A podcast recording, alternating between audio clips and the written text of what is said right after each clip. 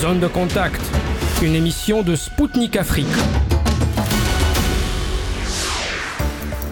Bonjour Bamako, bienvenue sur Spoutnik Afrique. Ce soir, c'est Anthony Lefebvre et son émission Zone de contact qui vous accompagne. Ravi de retrouver les auditeurs et les auditrices de Maliba FM sur le 99.5 FM.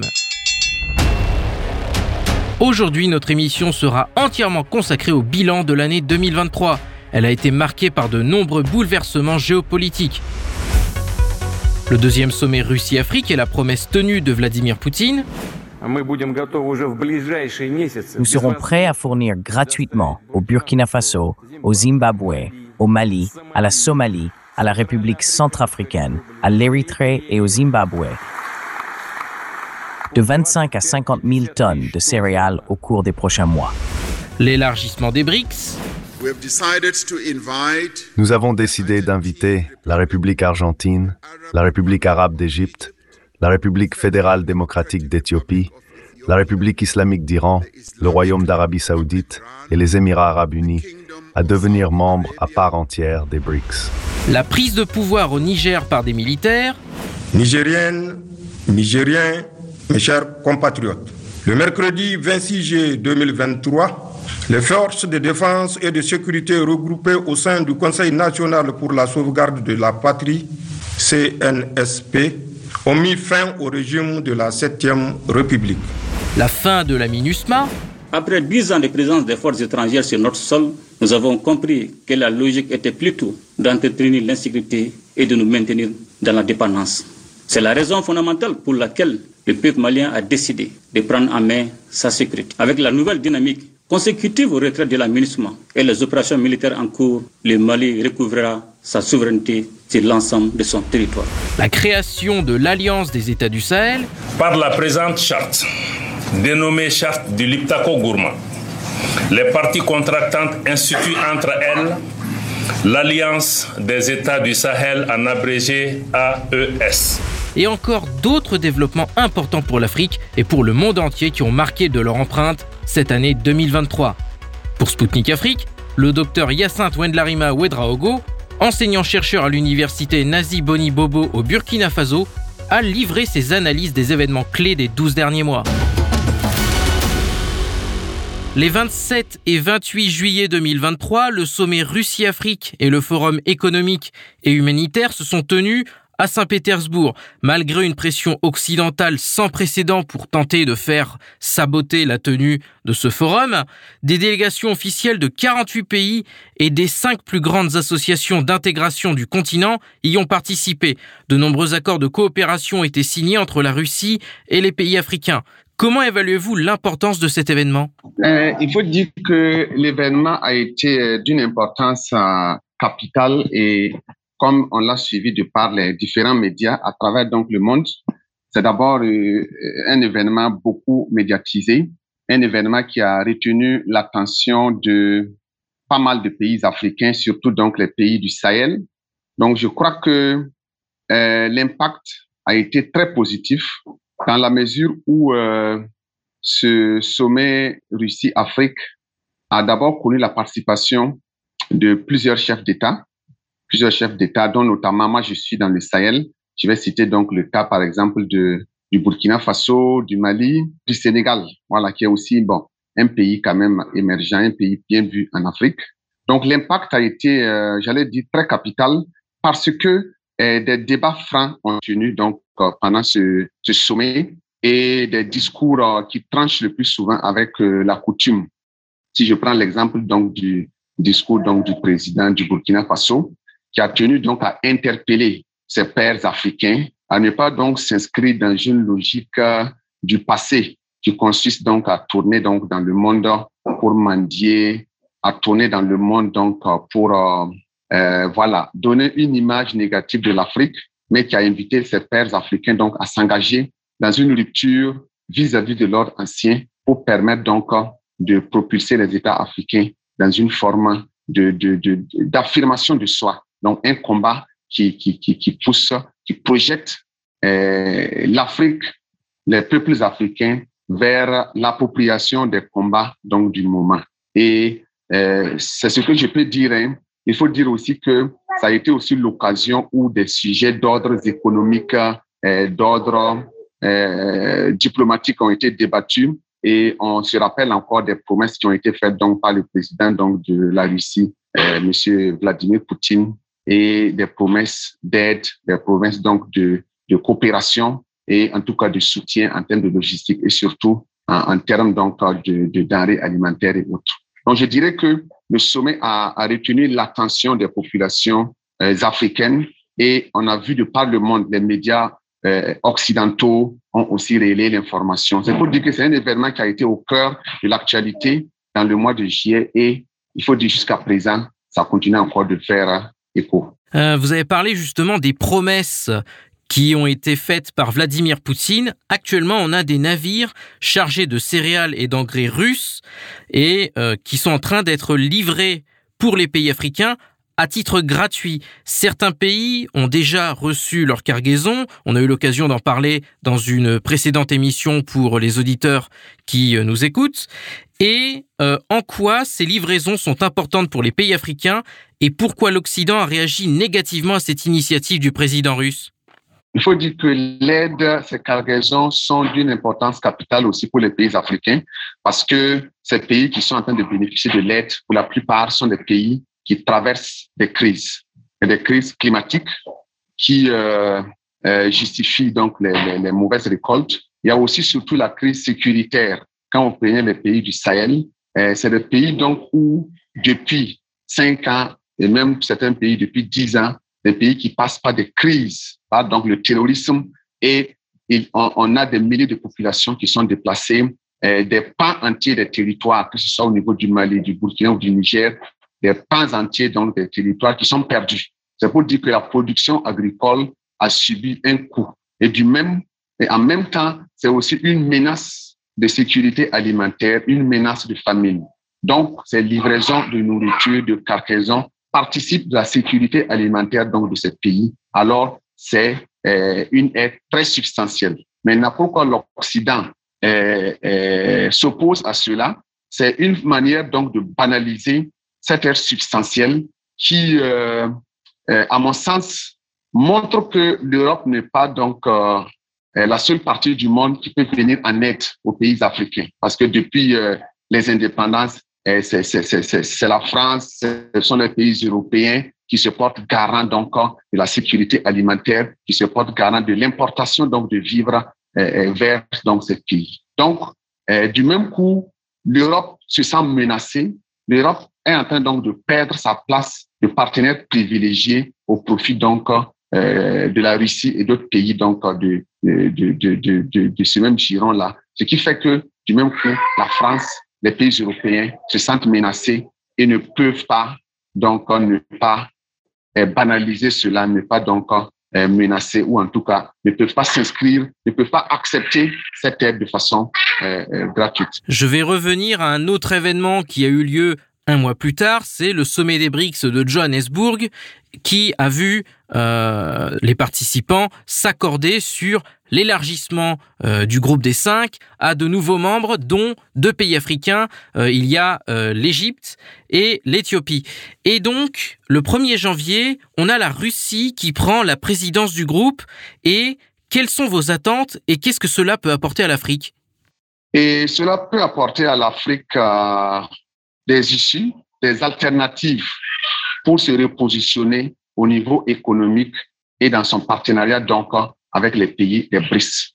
Que ce soit la Russie qui soit à la présidence, c'est une très bonne chose parce qu'on sait que depuis maintenant quelques années, eh, la Russie eh, entretient des relations privilégiées avec de nombreux pays africains. La diplomatie entre la Russie donc, et les pays africains est en train de passer par des périodes très positives.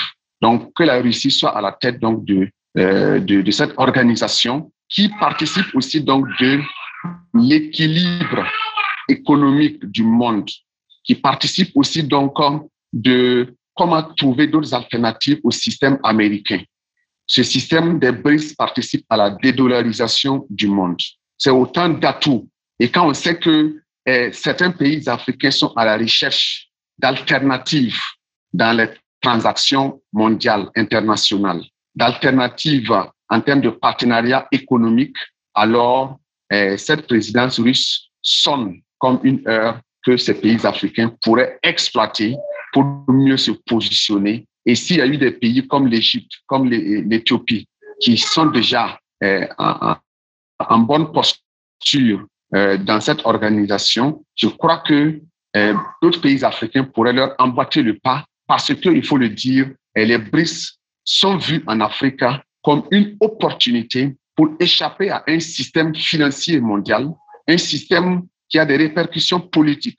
Parce que quand vous n'êtes pas, euh, quand euh, vous n'êtes pas en accord dans les mêmes diapasons politiques que cette puissance euh, qui contrôle le dollar américain ou le système actuel, système financier actuel, alors des sanctions économiques, c'est comme si on utilise leur système économique comme une arme de contrôle et de mise au pas donc des puissances et des pays africains. Donc les BRICS sont une opportunité pour euh, euh, des alternatives et plus donc plus d'indépendance, plus de liberté en Afrique. L'année 2023 a été également une année mauvaise pour la France, qui a perdu encore une partie de son influence en Afrique, et évidemment, parmi les pays euh, où elle avait une présence forte, il y a le Niger. Dans ce pays, les militaires ont pris le pouvoir et destitué le président élu Mohamed Bazoum.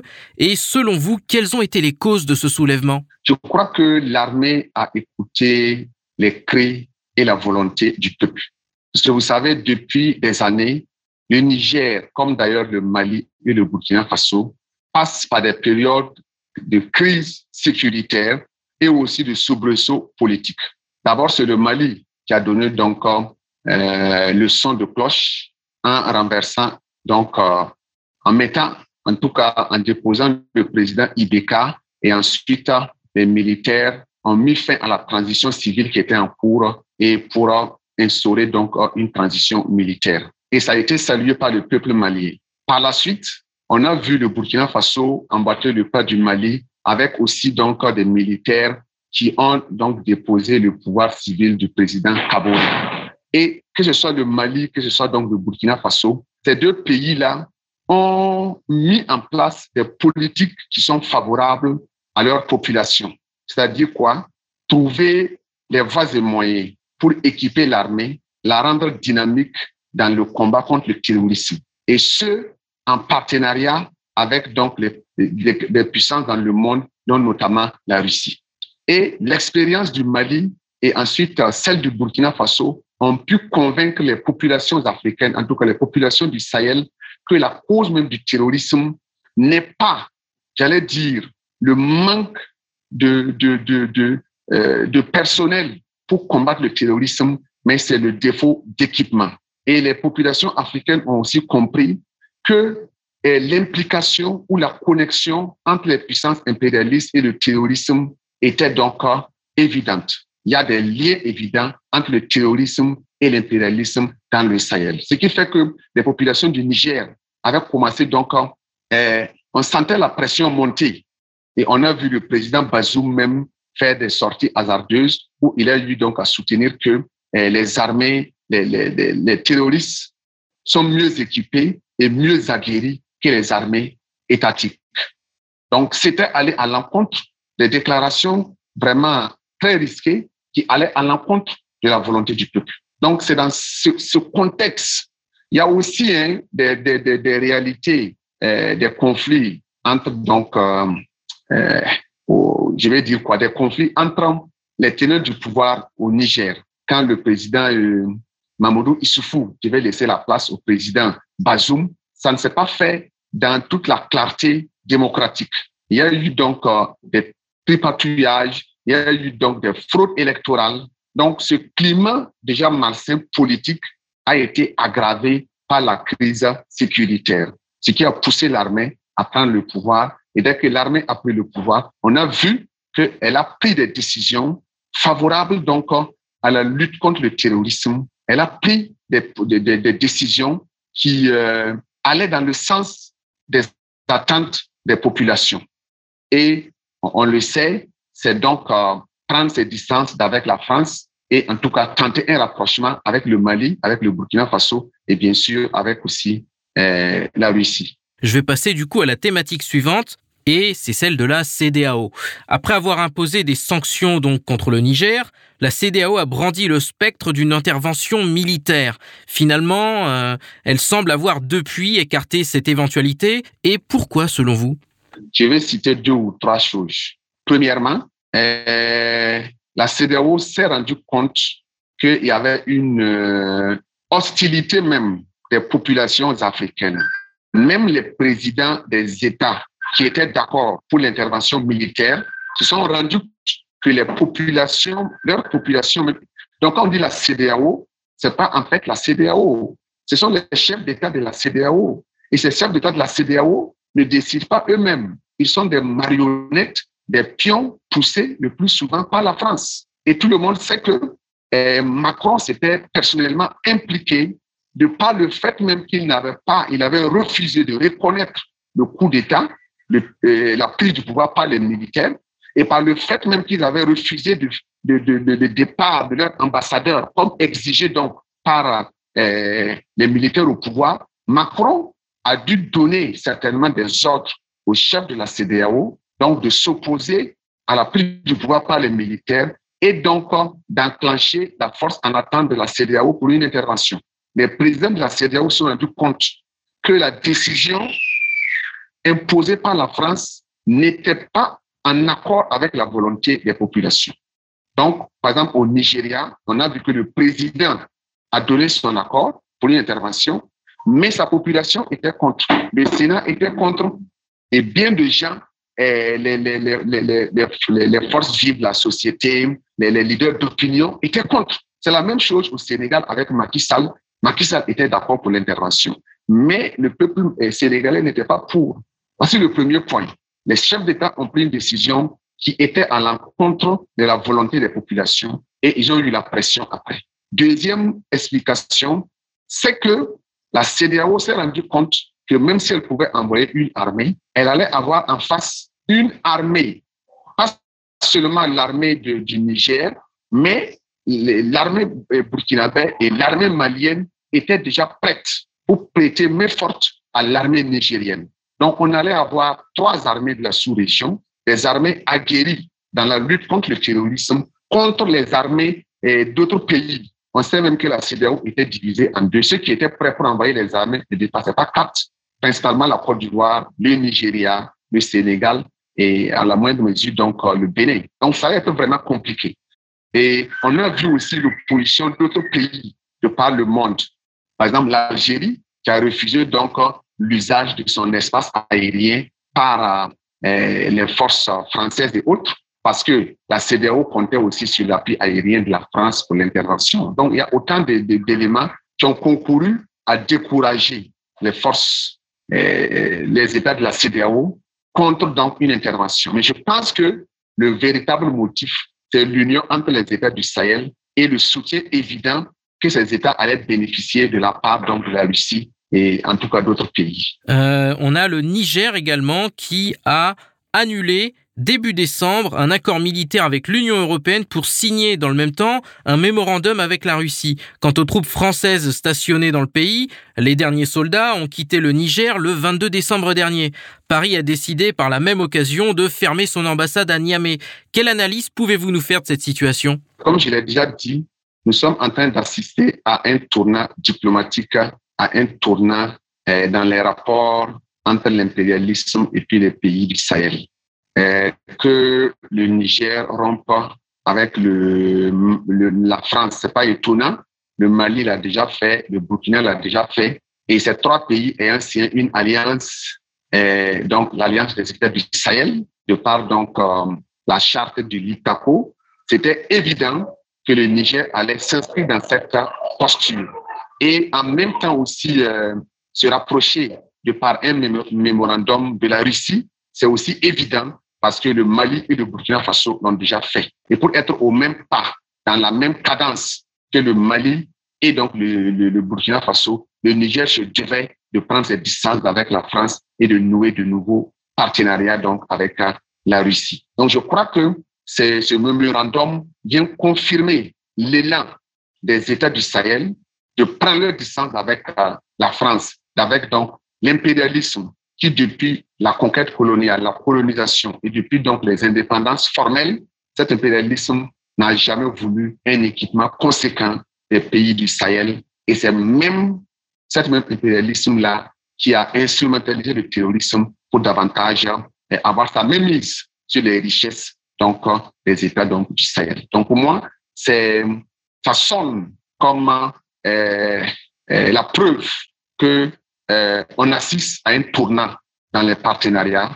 Certains États africains décident désormais de mettre à dos donc l'ordre ancien pour donc aller vers de nouveaux partenariats, notamment avec la Russie et on sait aussi avec d'autres pays de ce même groupe-là que, que peut-être la Turquie et la Chine et d'autres pays. On va passer maintenant à un autre pays dans la région, c'est le Mali qui a vu la MINUSMA mettre fin à sa mission dans ce pays. Ces opérations de retrait de son contingent doivent se poursuivre jusqu'à fin décembre et, euh, en guise de précision, il possédait une base dans la ville de Kidal qui a récemment été libérée par les forces armées maliennes. Pourquoi ont-ils échoué à combattre le terrorisme dans la région Ok, donc euh, je pense que euh, l'échec de l'amunissement s'explique clairement. L'amunissement est instrumentalisé ou du moins financé, entretenu. Même son renseignement, tout est détenu par la France et par donc les pays européens. Ce sont ces mêmes pays européens qui ont aussi des liens forts avec les terroristes. C'est pas, euh, ce n'est qu'un un secret de polichinelle on sait quels sont les liens forts qui existent entre les leaders terroristes, entre les groupes rebelles et puis donc euh, la France et puis donc euh, euh, les, pays européens. Donc, on ne peut pas combattre un mal en utilisant les armes de ce même mal. Que l'impérialisme soit au courant du terrorisme et que l'amunissement compte sur les pays européens en termes d'équipement, de logistique, de renseignement, pour pouvoir donc combattre le terrorisme, c'est évident que l'amunissement allait échouer lamentablement et c'est ce qui donc s'est réalisé sur le terrain. L'amunissement n'avait aucune capacité, aucune volonté et aucune euh, source d'information ou de renseignement pour vaincre le terrorisme. C'était juste une force d'interposition entre les, les, les, les, terroristes et les rebelles qui sont à Kidal et puis l'État central malien. Et il fallait jouer avec le temps parce que dans le projet funeste même de l'Occident, de la France, il fallait assister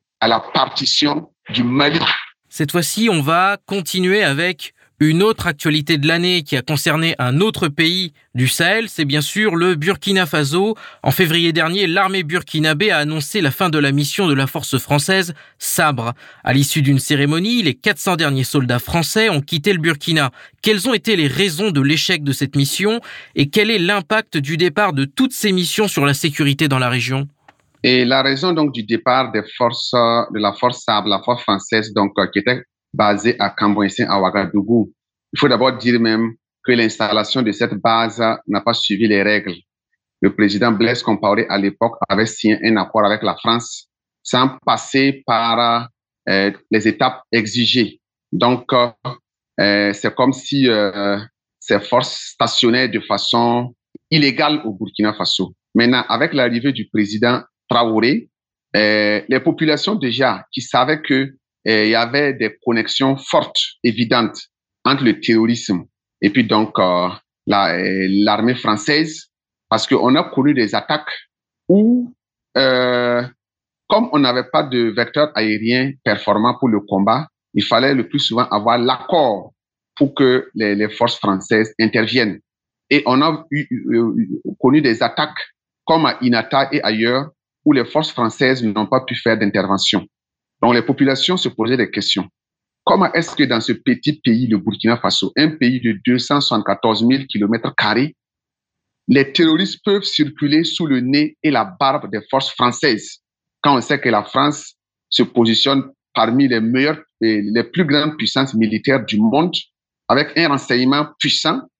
Donc les populations étaient déjà remontées, les populations euh, étaient, en tout cas, euh, n'étaient pas satisfaites du fait que malgré l'armée française qui est présente au Burkina Faso, l'armée subit des revers. Donc le pouvoir en place a écouté la voix du peuple.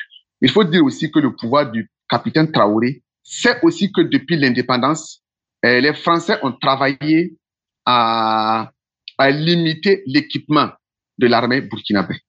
On a toujours travaillé parce que l'accord qui a été signé en 1961 interdisait donc à l'armée burkinabé de faire des acquisitions de matériel sans l'accord de la France ou sans informer la France. Voici donc autant de faits, les revers de l'armée sur le terrain, le mécontentement des populations et les accords néocoloniaux de, de, dépendance. Voilà tout ce qui a donc poussé eh, les autorités burkinabées à demander le départ de la force française. L'impact est double. L'impact est double parce que leur départ a d'abord créé une forte tension. Cela a accru la pression sur notre armée. Il a, il a fallu tout refaire à partir donc de rien avec l'accord, l'accord avec le Mali et, le rapprochement avec la Russie. Donc, ça a été un début très difficile. Pendant les trois mois, quatre mois de cette rupture, on a vu les attaques monter en puissance. Mais eh, cette pression, après trois mois, quatre mois, a connu une chute progressive parce que l'armée burkinabé a pu s'équiper, acquérir de la logistique. On a revu même l'organisation militaire. Les régions militaires ont été revues. Aujourd'hui, l'armée burkinabé est en train de monter en puissance. C'est pas dire que le terrorisme est fini ou qu'il n'y a pas des attaques. La récente attaque de Gibo est la preuve que on n'a pas encore fini avec le terrorisme, mais les victoires sur le terrain nous donnent en tout cas une lueur d'espoir que dans les temps, dans les mois à venir, en tout cas, l'armée burkinabé pourra vaincre définitivement le terrorisme.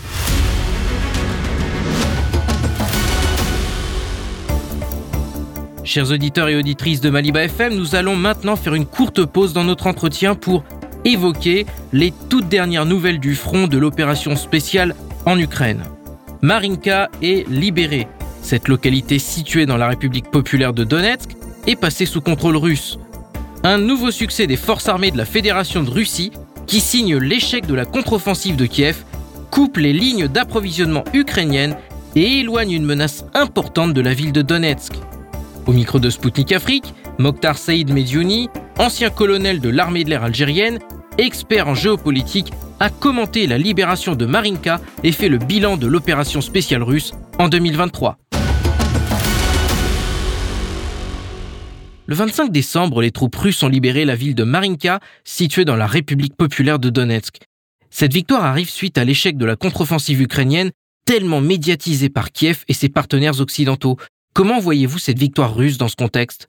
La reprise de Marinka euh, était euh, était stratégique pour les forces euh, russes, car euh, cette, euh, cette localité, d'abord, permettait aux, aux forces de, de, de, de, Kiev, aux forces ukrainiennes, de d'harceler depuis 2014 le Donbass et les populations civiles qui s'y trouvaient dans, dans cette région.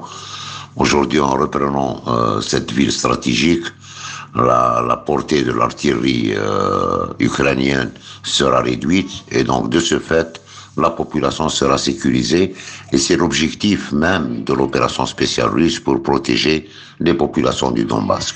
On a également le ministre russe de la Défense, Sergei Shoigu, qui a déclaré que les militaires russes avaient atteint leur objectif principal de l'année 2023, ayant repoussé la contre-offensive ukrainienne annoncée à grand bruit par l'Occident. Comment ce conflit pourrait-il se développer selon vous en 2024 La déclaration du ministre de la Défense russe, est euh, tout à fait objective. Euh, je pense que les, les, forces russes ont atteint leur objectif de 2023. D'abord, cette contre-offensive, permettez-moi d'abord de, de préciser que c'est pas contre l'Ukraine, mais c'est contre l'OTAN, c'est la contre-offensive de l'OTAN, vu l'armement qui a été octroyé aux forces ukrainiennes, les moyens qui ont été mis en place, l'argent qui a été déversé sur le pouvoir ukrainien.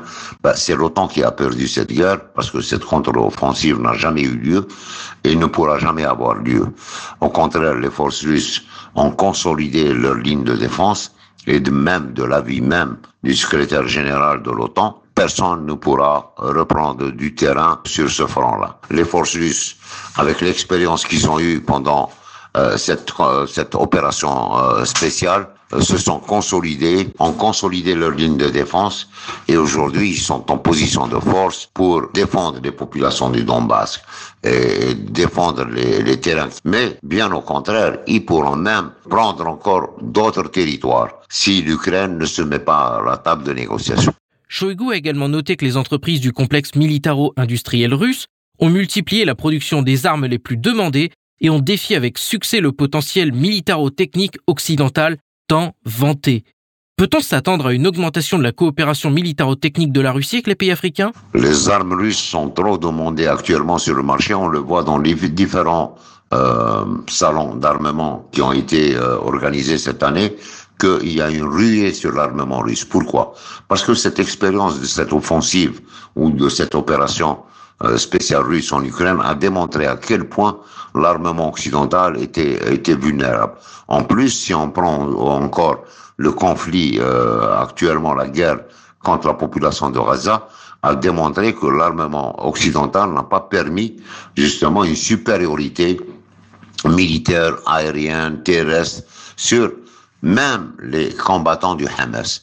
Donc euh, cela a fait que dans tous les salons d'armement, tous les pays, pas uniquement les pays africains, des pays euh, du Moyen-Orient s'intéressent énormément au complexe militaro-industriel russe et euh, je pense et je suis convaincu que des commandes ont été passées et que euh, un effort supplémentaire doit être fait par le complexe militaire russe pour répondre à la demande parce que la demande on sent qu'elle est très importante sur l'armement russe.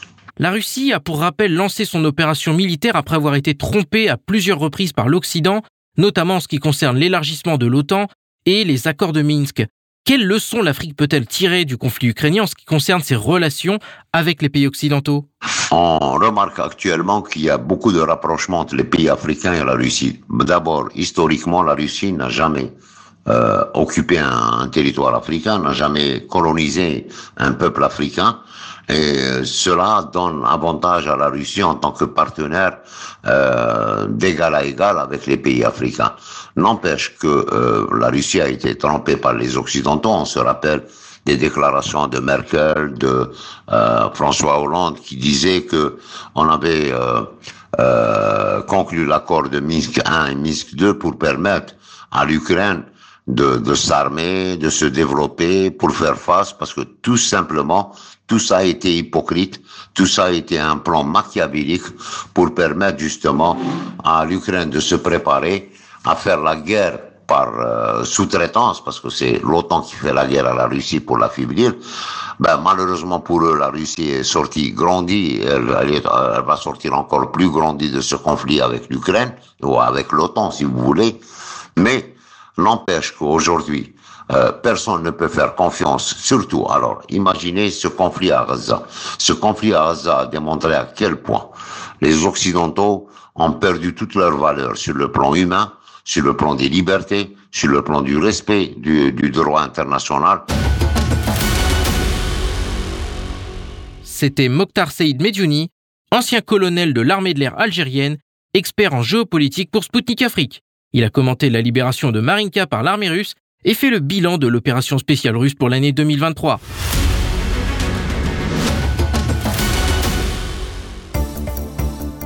Chers auditeurs et auditrices de Maliba FM, vous êtes bien à l'écoute de Spoutnik Afrique depuis Bamako sur le 99.5 FM. Bienvenue si vous venez tout juste de nous rejoindre. Aujourd'hui, nous sommes avec le docteur Yacinthe Wendlarima Ouedraogo, enseignant-chercheur à l'université Nazi Bonibobo au Burkina Faso, pour faire le bilan des événements marquants de l'année 2023. Euh, on a également cette année un événement géopolitique dans la région. Le Burkina, le Niger, le Mali ont formé une nouvelle alliance militaire intitulée Alliance des États du Sahel. Comment la formation de cette alliance a changé la donne dans la lutte contre le terrorisme selon vous? Euh, Cette alliance a changé véritablement euh, la manière dont les États luttaient contre le terrorisme. Je donne un exemple. La chute de Kidal, la récupération de Kidal par l'armée malienne. Ça fait maintenant près de dix ans que Kidal n'était pas sous contrôle de l'État central malien.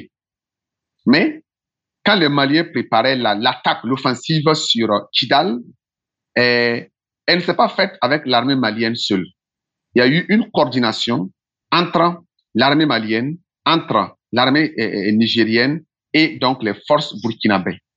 Pas que il y a eu une intervention sur terre, mais dans le renseignement, il y a eu une coordination. Dans l'appui en logistique, il y a eu donc une coordination. Et même dans la traque des terroristes, parce que quand les terroristes ont quitté Kidal pour s'évader dans la nature, il y avait donc euh, cette organisation qui permettait donc à chaque État de, euh, de contrôler, de surveiller et en tout cas d'empêcher ces terroristes-là de pouvoir donc se regrouper pour riposter. Il faut dire que la création de l'Alliance des États du Sahel est une organisation. C'est une carte géopolitique que ces États ont mis sur la table. Et ça a changé la donne parce que désormais, les terroristes ne pourront plus euh, profiter donc euh, de la porosité des frontières. Parce que dans cette zone des trois frontières, les terroristes arrivaient donc à sévir, à, glisser soit au Mali, soit au Burkina ou au Niger. Mais la mise en place de cette force, de cette alliance, qui doit, avec le temps, devenir, eh, avoir sa propre force militaire, sa propre force économique, et pourquoi pas sa propre monnaie, et pourquoi pas même avec le temps, eh, eh, on, on, assiste à la mise en place d'un État fédéral. Donc, c'est autant d'atouts, mais déjà, l'alerte est donnée. Et la coordination en termes de renseignement et de combat entre ces forces-là a changé la donne sur le terrain et les terroristes sont actuellement en perte de vitesse. Les terroristes n'ont plus affaire à une seule armée, peuvent plus surfer sur la différence sur les micro-États, mais aujourd'hui, les terroristes ont affaire à des forces conjointes qui se battent pour le même intérêt. Quand déjà, euh, je disais tantôt que avec la menace de la CDAO, l'armée burkinabé était déjà arrivée au Niger. L'armée malienne était déjà arrivée au Niger. Les premiers contingents étaient déjà arrivés, attendant simplement une intervention de la part de la CDAO, ce qui n'a pas eu lieu. Donc, c'est autant d'éléments qui, mis dans la balance, et a déstabilisé l'organisation des terroristes, a, a déstabilisé donc leur système de renseignement et, et leur organisation, leur capacité à se projeter dans des attaques meurtrières. Justement, vous avez commencé à en parler. On a récemment le président burkinabé de la transition, le capitaine Ibrahim Traoré, qui avait déclaré que l'AES évoluerait vers une alliance économique, ouvrant la voie vers la création d'une monnaie unique pour les pays membres. Comment évaluez-vous ces perspectives et est-ce que la création d'une devise commune aux trois pays de l'AES est-elle réalisable? Euh, Je crois que moi j'appréhende cela très positivement parce que qu'est-ce qui fait la faiblesse des États africains? C'est le fait que c'est des micro-États. Et cela est un héritage de la colonisation. Les frontières actuelles ont été héritées de la colonisation. Et la colonisation a balkanisé l'Afrique et a soumis l'Afrique à une exploitation abusive de la part des puissances coloniales, notamment la France. Donc aujourd'hui, si et vous, vous verrez d'abord que depuis les indépendances, tous les leaders qui ont parlé de fédéralisme, de panafricanisme ont été combattus ils sont morts dans des circonstances très difficiles. On vous parlera de Kwame Nkrumah, on vous parlera de Sekou Touré, on vous parlera donc de Thomas Sankara et autres qui ont toujours été combattus. Quand on prône un esprit fédérateur, alors on évite la, la cible de l'Occident qui veut garder l'Afrique en micro-État pour pouvoir l'exploiter de façon abusive. Aujourd'hui, si des gens, des États comme ces trois pays-là peuvent créer une alliance qui va glisser vers l'union, en tout cas une alliance économique, vers une, euh, une zone monétaire, je crois qu'il n'y a rien de salutaire. Et la monnaie unique ou encore la monnaie commune de ces trois pays est réalisable. Parce que, au plan interne, ces États ont tout. Une superficie de près de plus de 2 millions de kilomètres carrés. T'en vers 3 millions de kilomètres carrés c'est sur un, vaste espace. Et ces trois pays, ça fait plus de 110 millions d'habitants. Donc, c'est un grand marché, c'est un potentiel en termes de marché. Ces trois pays ont des jugements, des ressources minières, des, des, des ressources euh, pétrolières, en tout cas assez de richesses dans le sous-sol, assez de richesses halieutiques, assez de richesses aquatiques, assez de richesses forestières. Quand vous regardez un peu ce que ces, trois zones ont comme richesse, c'est énorme. Et quand on sait que la base d'une monnaie part donc des richesses minières, notamment l'or, ces trois pays, chaque pays a, a une importante capacité donc euh, de production d'or. Donc je, je ne vois pas ce qui manque à cet espace-là pour non seulement mettre en place une monnaie commune, mais aussi avoir un marché assez fourni pour euh, le commerce, pour en tout cas développer l'économie dans tous ces secteurs. Ça, c'est au plan intérieur. Au plan externe, ces pays-là aussi ont l'appui de géants économiques dans le monde, comme la Russie, comme la Chine, comme la Turquie et bien d'autres pays arabes qui sont là, qui sont prêts pour accompagner. Je crois que il manque le courage et la volonté politique. Et si le président Traoré, le président Goïta et le président Tchani ont le courage d'appuyer sur l'accélérateur, cette monnaie pourrait avoir lieu, pourrait voir le jour en 2024 et ça sera donc pour le bonheur des États de l'AES. Et ce n'est pas exclu que d'autres pays qui souffrent du franc CFA, parce que le franc CFA est une monnaie de servitude. Le franc CFA est une monnaie coloniale. C'est la seule monnaie coloniale qui est en vigueur dans le monde. Et c'est une manière pour la France de nous assujettir, et tout le monde le sait. Des pays qui n'ont pas une indépendance monétaire ne peuvent pas avoir une indépendance économique, ne peuvent pas en un seul mot avoir leur indépendance. Dans le prolongement euh, de la création de l'AES, on a euh, le cas du G5 Sahel, avec la Mauritanie et le Tchad qui ont annoncé début décembre la dissolution prochaine du groupe. Et euh, selon vous, quelles sont les raisons de l'échec de ce groupe qui, pour rappel, avait été créé en 2014 pour lutter contre le terrorisme? Et je crois que le G5 Sahel s'inscrit dans la même posture que la C'est vrai que la c'est une force internationale. Le G5 Sahel, c'est une force de cinq pays vous avez déjà cité le Tchad et la Mauritanie. À ces, deux pays, on ajoute le Mali, le Burkina et le Niger pour lutter contre le terrorisme. Mais la vraie faiblesse du G5 Sahel, c'est pas une force intérieure africaine. C'est une force qui s'appuie sur l'aide extérieure. Comme c'est une force conçue dans des laboratoires européens et projetée sur le territoire, le terrain des combats africains. Le G5 Sahel avec le parrainage de la France, avec le parrainage de, l'UA, de l'ONU. Et on a vu qu'entre-temps, eh, même la France comptait sur eh, l'intervention, l'appui de l'ONU avec le financement qu'on devait avoir pour l'équipement, ce qui n'a jamais eu lieu. Donc, le G5 Sahel était une coquille vide. Et il s'est transformé au fil du temps en un organe de contrôle, d'infiltration avec la mise de la France sur le G5 Sahel, c'est pour dire que eh, nos armées allaient être infiltrées par des espions français et qui allaient avoir autant de renseignements à balancer aux terroristes. Parce que, je ne cesserai pas de le répéter, la France et certains États européens ne gagnent rien à ce que le terrorisme finisse dans le Sahel. La fin du terrorisme serait la fin de l'impérialisme. Et comment aurait-il la même mise sur les richesses s'il ne passe pas donc par le terrorisme? Donc le G5 Sahel, non seulement n'avait pas les moyens de sa politique, était une coquille vide, parce que ce pas une force qui tire son financement, son équipement et son renseignement des cinq pays, mais c'est une force qui compte sur l'extérieur pour donc lutter contre un ennemi intérieur. Donc je crois que le G5 Sahel était un mort-né. C'était donc un, géant au pied d'argile et on ne pouvait qu'assister à cette fin lamentable. On a récemment l'ONU qui a reconnu enfin les nouvelles autorités au pouvoir au Niger. La commission de vérification des pouvoirs des Nations Unies a finalement tranché en faveur de l'ambassadeur de transition du Niger. Et euh, par la même occasion, on a le président du Bénin, Patrice Talon, qui a déclaré vouloir rétablir rapidement les relations avec ses pays voisins dirigés par des militaires évoquant notamment le cas du Niger. Selon vous, pourquoi l'Occident a échoué à faire des États africains dirigés depuis peu par des militaires des parias sur la scène internationale?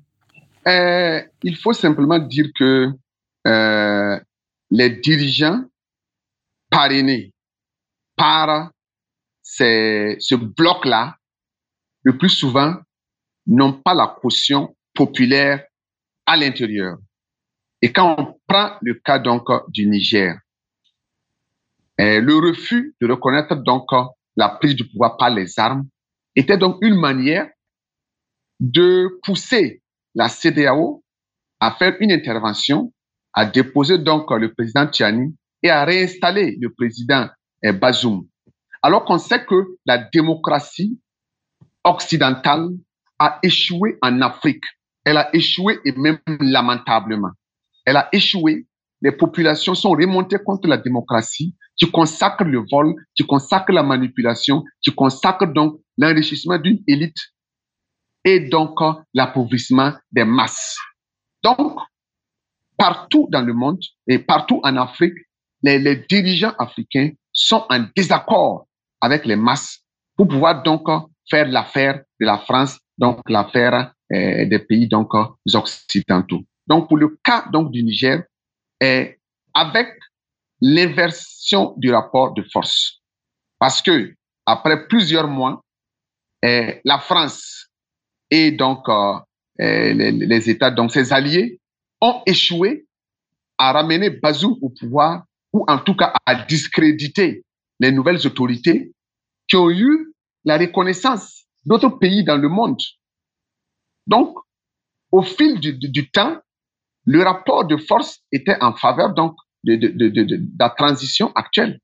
Et la France et ses alliés n'avaient aucun moyen pour donc euh, euh, renverser euh, les militaires au pouvoir et faire revenir Bazoum. Donc, je crois que il était sage pour eux de reconnaître leur échec, de l'acter et quand même de, reconnaître le pouvoir en place pour ne serait-ce que bénéficier d'une certaine aura auprès de la scène internationale. On va passer maintenant à un autre pays qui a connu un changement de pouvoir. C'est bien évidemment le cas du Gabon avec le président Ali Bongo qui a été renversé par un militaire. Mais et c'est là que la situation est intéressante, la France et d'autres pays occidentaux n'ont pas condamné cette prise de pouvoir à l'instar du Mali, du Burkina Faso ou du Niger. Et donc, en quoi la situation au Gabon est-elle différente de celle des pays du Sahel qui sont maintenant dirigés par des militaires? Euh, euh, Moi, personnellement, en analyse politique, je ne vois pas la différence. La différence, c'est que la France a une diplomatie, a une politique extérieure à géométrie variable. C'est-à-dire la France n'a pas d'amis, elle n'a que des intérêts. Et la France n'a pas une logique dans sa politique. La, logique de la France est fonction de ses intérêts. Sinon, si elle a condamné le coup d'État, si, si au nom de la démocratie, elle a condamné le coup d'État au Niger, au Mali, au Burkina Faso, elle devrait, dans cette même logique de respect, de défense de la démocratie condamner le coup d'État au Gabon. Mais ça n'a pas été le cas. C'est comme si le coup d'État au Gabon a été même eh, applaudi, accueilli, très bien accueilli. Et on a vu les mêmes États africains, les mêmes présidents africains qui condamnent, qui étaient même prêts pour intervenir au, au Niger, comme le président eh, de la Côte d'Ivoire, Alassane Ouattara, comme le président du, Sénégal, Macky Sall, lors du sommet Russie-Afrique à Saint-Pétersbourg, on a vu même le président euh, sénégalais refuser de tendre la main au président burkinabé. Mais ces mêmes présidents-là, Alassane Ouattara et Macky Sall, mais ont accueilli, ont salué, ont même dîné avec le président donc, euh, euh, du Gabon. Donc, il n'y a, pas de logique. La seule logique, ce sont les intérêts de la France. Au Niger, ils savent que un coup d'État, il y aura une rupture et un rapprochement avec la Russie. Mais au, Gabon, ils savent qu'un coup d'État, c'est plutôt le président déposé euh, Ali Bongo qui était dans une, dans une forme de rébellion, d'entêtement vis-à-vis de la France. Parce qu'entre-temps, il avait commencé à prendre un peu, un peu ses distances avec la France. Pas qu'il voulait s'affranchir totalement, mais n'était pas dans la soumission aveugle. Et la France a trouvé les moyens de le déposer pour le remplacer par un autre valet local qui va donc garantir les intérêts français. Donc, moi, ma lecture que je fais, c'est que quand un pouvoir arrange la France, qu'elle soit bonne ou mauvaise, la France va trouver les termes pour euh, l'enrober, pour la rendre acceptable au niveau de la scène internationale. Euh, donc, on a une initiative africaine cette année qui a été mise en place pour trouver une issue au conflit en Ukraine. Le groupe porteur de ce projet s'est rendu à la fois en Ukraine et en Russie pour essayer de chercher des solutions. Quel rôle peut jouer l'Afrique dans la résolution du conflit en Ukraine selon vous?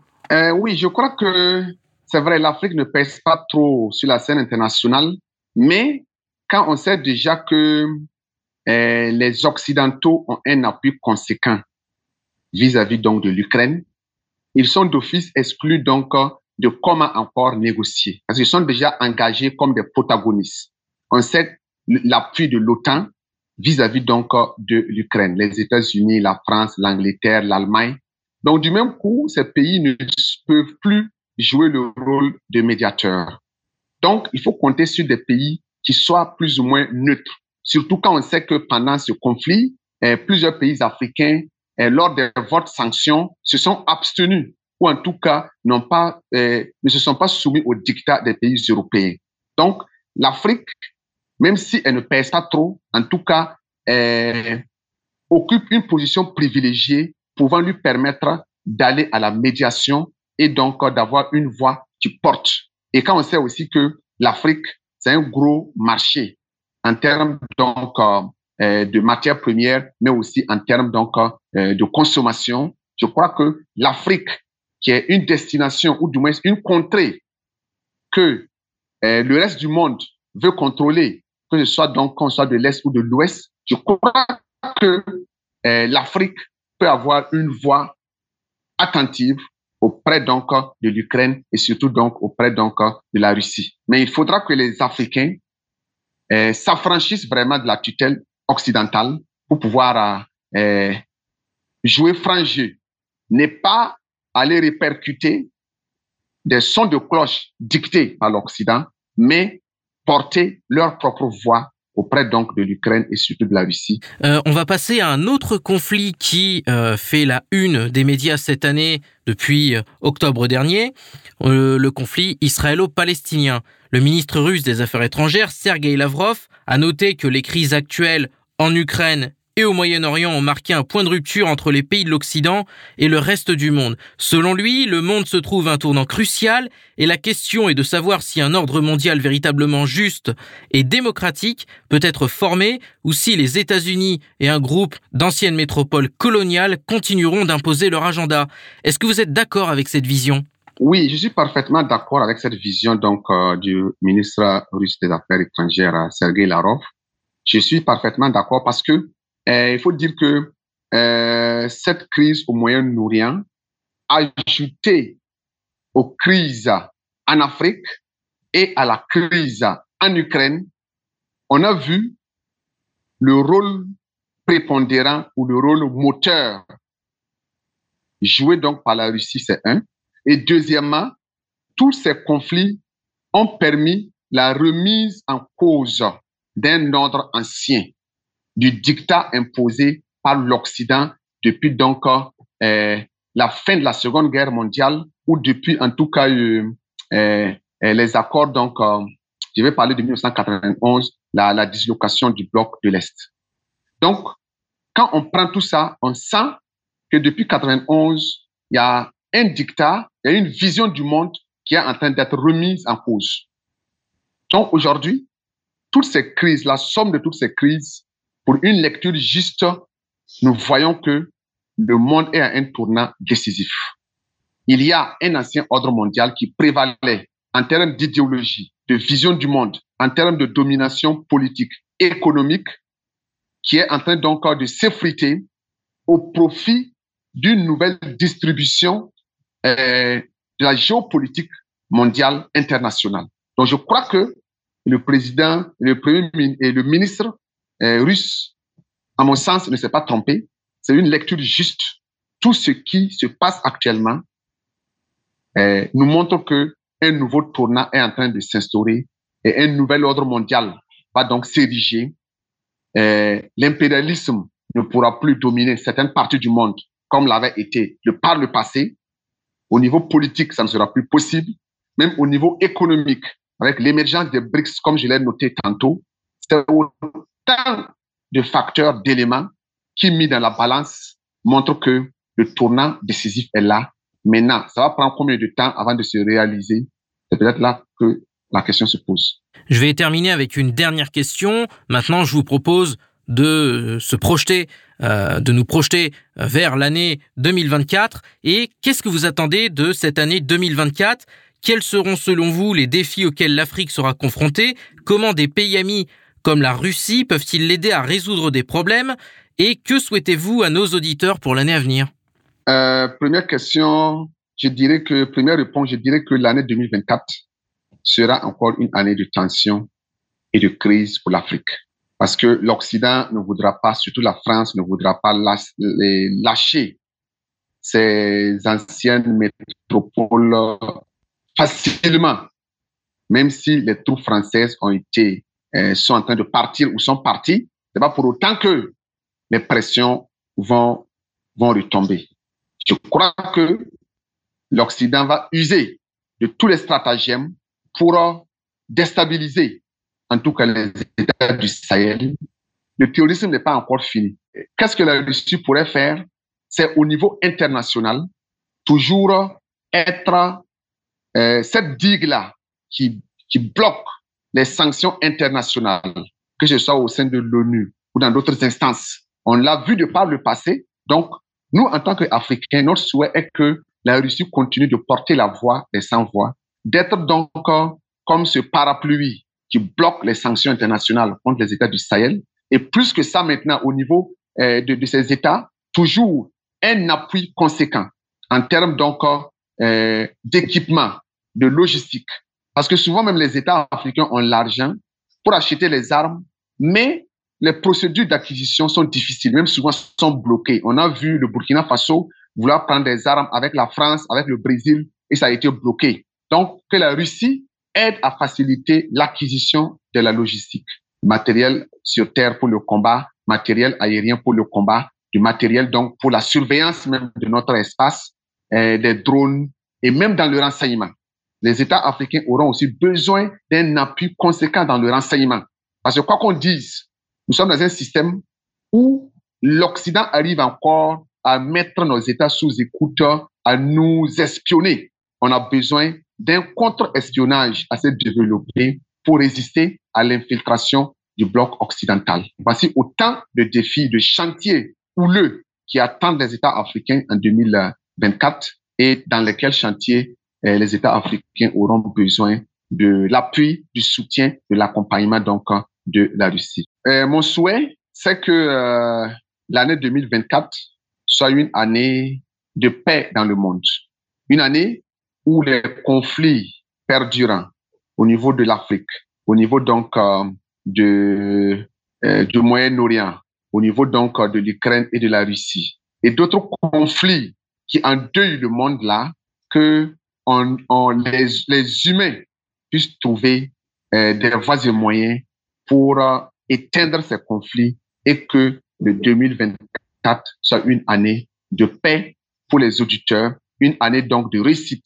une année d'inspiration, une année de vertu. Parce que plus l'homme s'élève vers la vertu, plus l'homme est, est, apte à faire des exploits. Et euh, chacun a des projets et mon souhait est que l'inspiration divine pour réaliser ce projet-là soit au top, une année de sécurité et que, en tout cas, euh, tout ce qu'il y a comme ordre mondial d'injustice, d'exploitation de l'homme par l'homme soit vraiment désarticulés pour que nous puissions assister à un monde de paix, d'équité et de justice. C'était le docteur Hyacinthe Wendlarima Wedraogo, enseignant-chercheur à l'université Nazi Boni Bobo au Burkina Faso pour Sputnik Afrique. Il a fait le bilan des événements marquants de l'année 2023. Mesdames, Messieurs, Sputnik Afrique rend maintenant l'antenne à Maliba FM. Moi, Anthony Lefebvre, je vous retrouverai très vite pour un nouveau numéro de mon émission Zone de Contact. Je vous invite à consulter notre site internet et à vous abonner à notre page Telegram Spoutnik Afrique officielle pour suivre l'actualité africaine et internationale. D'ici là, portez-vous bien et à bientôt Zone de contact, une émission de Spoutnik Afrique.